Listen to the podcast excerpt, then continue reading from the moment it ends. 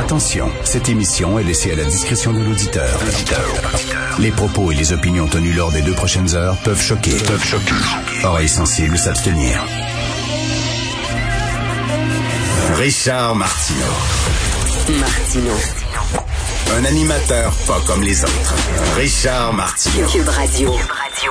Bon jeudi, merci d'écouter Cube Radio. Donc, nous allons avoir un ministre responsable de la lutte contre le racisme, Monsieur Benoît Charette. OK, là, je me ferai pas des amis ce matin, mais est-ce qu'on a besoin d'un ministre délégué pour chaque petit problème social? Je sais pas si c'est un petit problème, la lutte au racisme, mais est-ce qu'on a besoin d'un ministre délégué pour chaque problème social? Est-ce qu'on va avoir un ministre responsable de la lutte à l'intimidation? Un ministre de l'analphabétisme. Il y a déjà un système de justice et il y a une charte des droits. C'est illégal d'être raciste. T'as pas le droit d'avoir un discours appelant au racisme. T'as pas le droit de refuser de louer un appartement parce que une personne est noire. T'as pas le droit de ne pas lui donner un emploi. C'est déjà, il y a déjà un système de justice. Il y a déjà une charte des droits et libertés au Québec et au Canada euh, contre ça. Est-ce qu'on a besoin en plus d'un ministre responsable?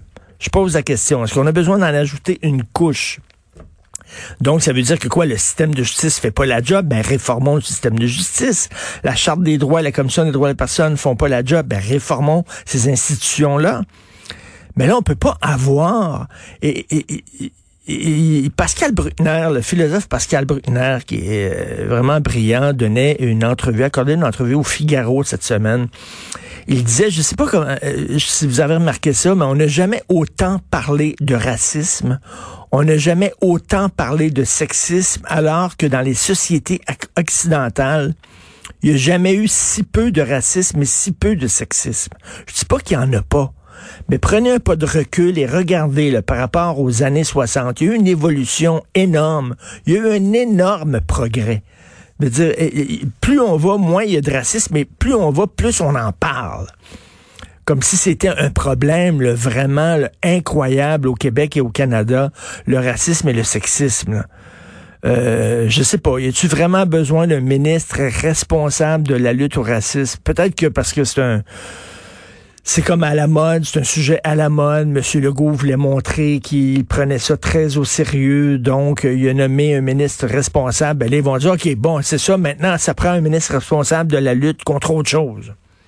La lutte contre le fascisme, les mouvements d'extrême droite, la lutte contre le sexisme dans l'université, tout ça je pose la question si on avait vraiment besoin d'un ministre comme ça. Aujourd'hui, dans euh, la presse, Yves Boisvert dit, bon, c'est pas si grave que ça que Pierre-Éliott Trudeau a envisagé de mettre des milliers de Québécois au chômage pour discréditer le gouvernement péquiste.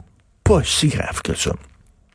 Rien là, vous savez que Pierre-Éliott Trudeau a parlé à son chum, Paul Desmarais, senior, propriétaire de la presse, propriétaire de Power Corporation, écoute, euh, si tu peux m'aider, déménager peut-être euh, un paquet d'emplois de, en Ontario, ça va faire augmenter le taux de chômage, les gens vont être en maudit contre le, gouvernement du PQ, ça va m'aider à lutter contre le nationalisme. Pierre-Éliott Trudeau était prêt à foutre sur le chômage des milliers de familles québécoises, familles québécoises qui peut-être votaient pour lui, peut-être étaient fédéralistes, il s'en foutait tout ce qu'il voulait, c'est augmenter le taux de chômage. Donc, il aurait utilisé ces, ces, ces gens-là, ces familles-là, comme des pions sur un échiquier, rien pour pouvoir gagner sa bataille idéologique. Donc, et, Yves Boisvert de la presse, bon, il n'est pas passé à l'action. Il n'est pas, il, il, pas passé à l'action. Donc, attends une minute, là. Il a envisagé ça. Il est premier ministre du Canada.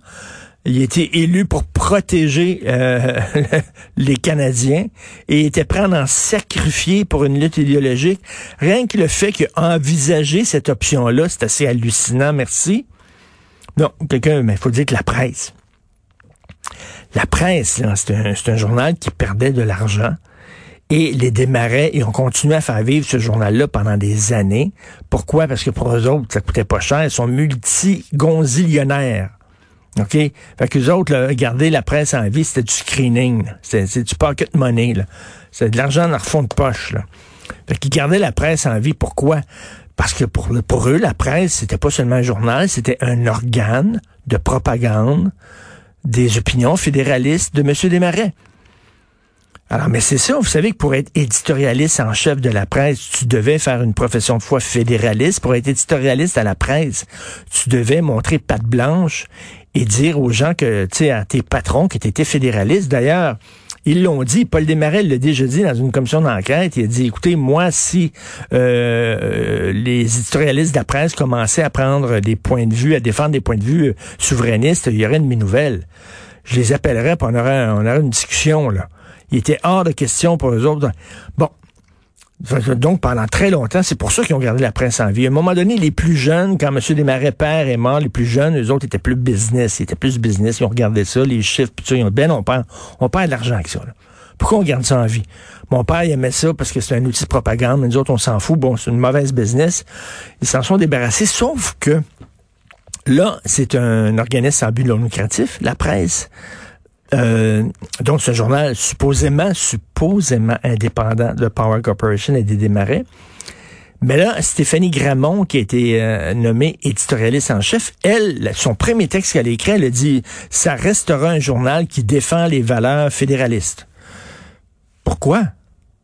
Pourquoi? Je veux rien, je veux rien vous souligner que euh, la presse, l'OSBL, la presse, a reçu 50 millions de dollars des démarrais de Power Corporation pour les aider à prendre le virage, là, à, pour les aider avec leur plan de développement. Les démarrais leur donné 50 millions. Est-ce que ça faisait partie, je pose la question, est-ce que ça faisait partie des conditions, vous allez avoir les 50 millions si vous continuez à défendre le fédéralisme? Parce que la presse pourrait ne pas avoir de position éditoriale, le, le journal de Montréal n'a pas de position éditoriale. On sait que Pierre-Carl Pelado, bien sûr, il était chef du PQ, il est séparatiste, mais il n'y a pas de position éditoriale en disant le journal de Montréal pense ça. Il y a des chroniqueurs, puis il y a des chroniqueurs euh, souverainistes, il y a des chroniqueurs fédéralistes, euh, Marie-Ève Doyon fédéraliste, euh, Véronique Tremblay fédéraliste. Bon, il y, a, différentes, c'est une diversité de points de vue. La presse pourrait faire ça. Non, non, non, ils ont, décidé de garder le cap sur la défense du fédéralisme. Pourquoi? Ils ont reçu de l'argent des démarrais. Je, serais, je serais curieux de voir qui a donné de l'argent à la presse des gros montants, ce serait intéressant. Peut-être qu'on comprendrait justement euh, la décision de Mme Gramont de garder ce journal-là fédéraliste. C'est rapidement rapidement, Pierre-Olivier Zappa, on va en parler tantôt avec euh, Félix Séguin, mais Pierre-Olivier Zappa, il a fait un reportage incroyable sur euh, la bouffe qu'on se fait venir de Uber, puis de, de DoorDash et de...